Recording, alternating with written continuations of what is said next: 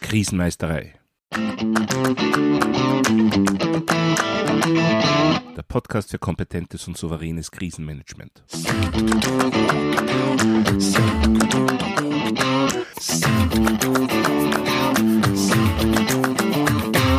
Hallo, ich bin Thomas Prinz von krisenmeisterei.at.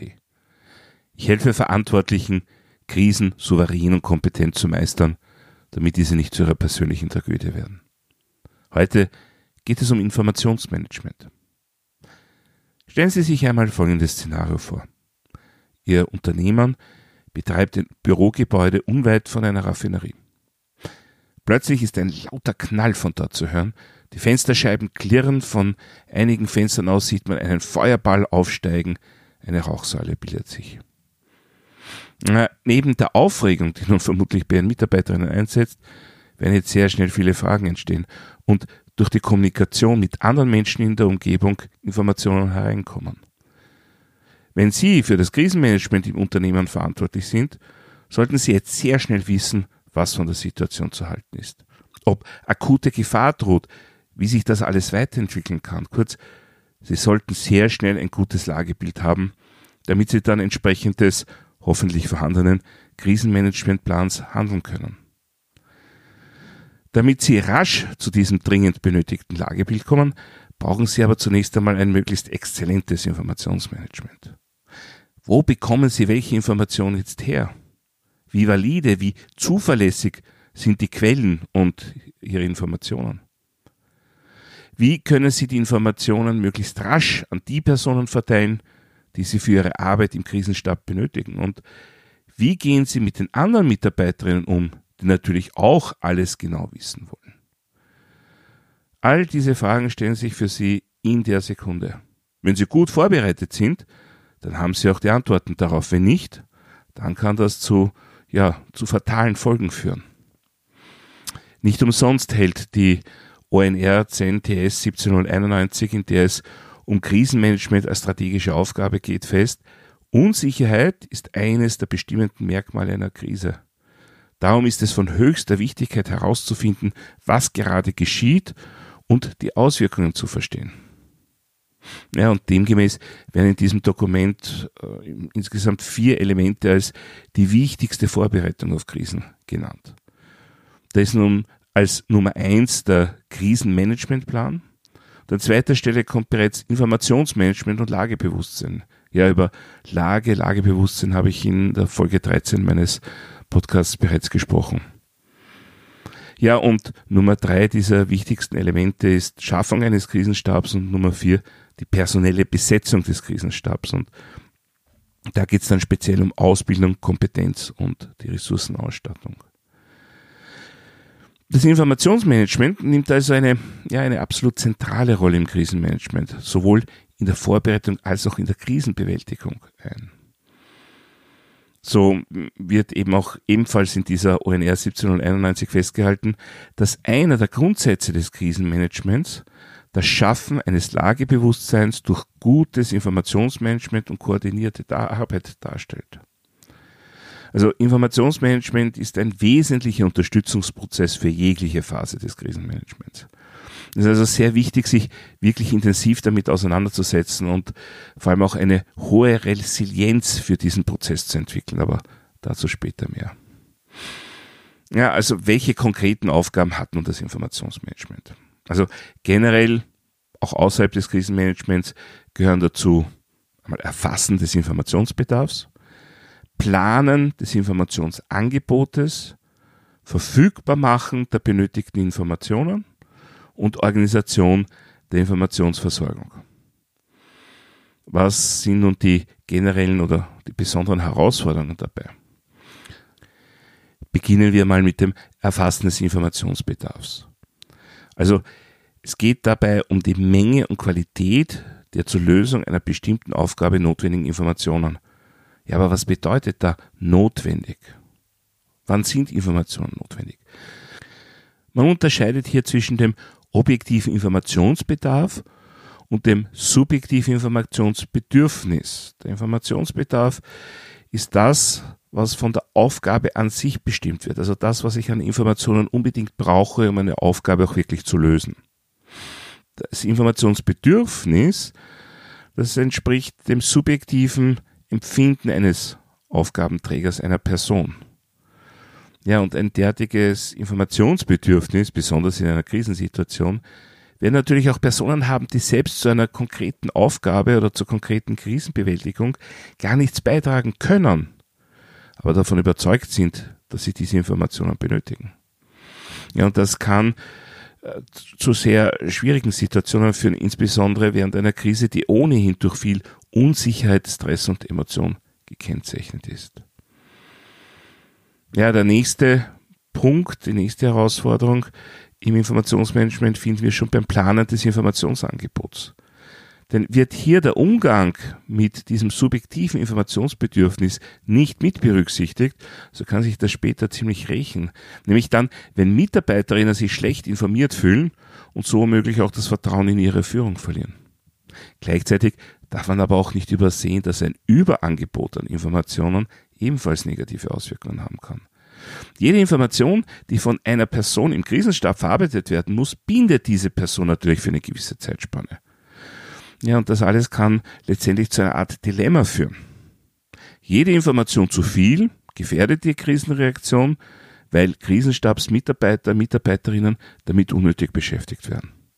Aber gleichzeitig ist natürlich auch das Fehlen von besonders dringend benötigter Information gefährlich, vor allem wenn diese Information vielleicht eigentlich sogar verfügbar wäre, nur falsch klassifiziert oder eingeschätzt wurde.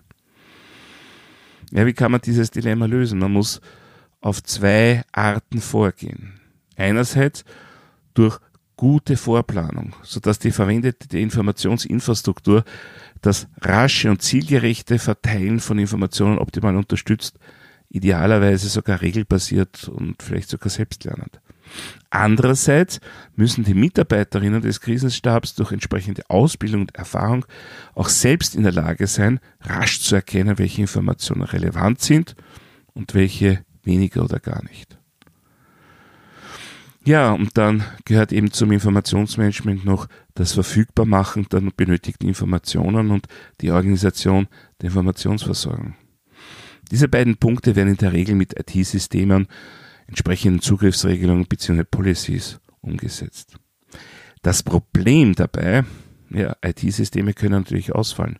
Und wenn dann die wichtigen für das Krisenmanagement benötigten Informationen nicht mehr verfügbar sind, erlischt die Krisenreaktionsfähigkeit der Organisation, was natürlich mehr als existenzbedrohend ist. Häufig wird diesem Problem dadurch begegnet, dass die entsprechenden IT-Systeme redundant ausgelegt werden. Das ist prinzipiell natürlich eine gute Sache und erhöht natürlich die Zuverlässigkeit dieser Systeme. Aber meine dringende Empfehlung ist es, das Informationsmanagement für die Krisenbewältigung so auszulegen, dass es auch ohne IT betrieben werden kann. Natürlich geht das da nicht so schnell und so umfassend wie mit IT, das ist schon klar, aber wenigstens überhaupt. Es bedeutet, wichtige Informationen müssen immer auch auf Papier vorliegen, sodass sie im Fall eines IT-Ausfalls nicht verloren sind. Und für alle wichtigen Geschäftsfälle müssen auch Papierformulare bereitliegen, sodass der Krisenstab prinzipiell auch ohne IT arbeitsfähig bleibt. Ja, sehen wir uns nun die Anforderungen an das Informationsmanagement laut ONR 1791 an. Diese äh, Regel fordert, dass eine Organisation bei der Reaktion auf eine Krise in der Lage sein sollte, die relevanten Informationen zur Krise zu identifizieren zu sammeln, diese Informationen in Abhängigkeit von der Qualität und der Bedeutung für die Krise zu bewerten und letztendlich den Schutz vertraulicher oder marktsensibler Daten zu berücksichtigen. Wo sehe ich persönlich da jetzt besondere Herausforderungen? Nun, zunächst einmal geht es um relevante Informationen. Die Frage ist natürlich, was ist jetzt wirklich relevant? Wie wird das entschieden? Wer entscheidet das? Ja, vor allem kann sich ja die Einschätzung mit der Zeit ändern.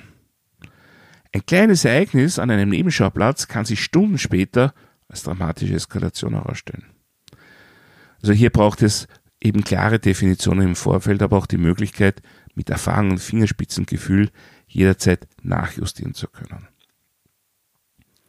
Dann geht es um die Qualität der Informationen. Das ist ein sehr wichtiger Punkt. Die Beurteilung meiner internen Informationen fällt mir hoffentlich leicht. Aber wenn es sich um subjektive Schilderungen handelt oder externe Datenquellen, dann wird es schon herausfordernder. Auch hier braucht es neben klarer Vorbereitung viel Erfahrung bei den Personen, die letztendlich auf Basis dieser Informationen Entscheidungen treffen müssen. Ja, ein letzter Punkt, den ich extra herausgreifen möchte, ist der Schutz vertraulicher oder marktsensibler Daten. Warum? Ja, natürlich, unter normalen Umständen sollte so etwas eine Selbstverständlichkeit sein. Meine persönliche Erfahrung zeigt, dass gerade in Krisensituationen der Umgang mit Informationen oder Daten im Allgemeinen sehr schnell wesentlich laxer werden kann. Da es sich ja bei einer Krise per se um eine existenzbedrohende Situation handelt, werden Mängel beim Schutz vertraulicher Daten mitunter rasch billigend in Kauf genommen. Es geht ja um etwas noch viel Wichtigeres, nämlich die Krisenbewältigung. Um alles andere kümmern wir uns quasi später. Das kann sich natürlich im Nachhinein böse riechen. Man hat dann zwar die ursprüngliche Krise bewältigt, der zu lasche Umgang mit den Daten, mit Informationen kann aber zu einer nachgelagerten, unter Umständen noch viel gravierenderen Krise führen. Was tut man nun dagegen? Ja, einerseits technische und organisatorische Vorbereitungen. Es darf nicht sein, dass in einem Krisenfall schnell irgendetwas zusammengeschustert werden muss oder mangels eines eigenen passenden Systems einfach stinknormale E-Mails durch die Welt geschickt werden, am besten gleich mit allen krisenrelevanten Informationen als Attachment. Andererseits muss ich natürlich auch hier wieder auf die Notwendigkeit von Ausbildung, Training und Übung der betroffenen Teams hinweisen. Nur so kann der sichere Umgang mit Informationen zu einer zweiten Natur werden, auch unter den stressigen Umständen einer akuten Krise. Ja, und bei all dem möchte ich auch noch einmal auf das Spannungsfeld zwischen Informationsbedarf und Informationsbedürfnis zurückkommen. Wenn sich die Mitarbeiterinnen oder Mitarbeiter einer Organisation, eines Unternehmens oder einer Behörde zu wenig oder zu schlecht über die eigene Krisensituation informiert fühlen, so führt das unweigerlich zu Unmut und natürlich auch sinkender Motivation. Die Auswirkungen bekommt dann das Krisenmanagement selbst zu spüren. Die Performance wird natürlich stark sinken. Gleichzeitig gilt es natürlich, sensible Daten sowie die eigene Reputation zu schützen und nicht durch ein zu viel an Informationsverteilung auch wieder zu hohe Aufwände zu generieren. Ein gutes Mittelmaß ist hier gefragt. Auch hier gilt, das muss vorbereitet und geübt werden. Letztendlich kann ich wieder aus persönlicher Erfahrung sagen, nur Mitarbeiterinnen bzw. Mitarbeiter, die sich gut informiert fühlen, werden auch in einer Krise bereit sein, alles für die eigene Organisation zu geben. Ich wurde einmal von einem Kollegen gefragt, warum ich eine Information, die an die Medien ging, zuvor auch an die eigenen Teams schickte. Denn das kommt ja sowieso über die Medien.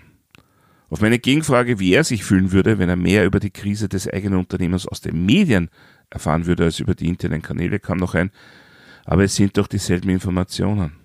Ja, waren es.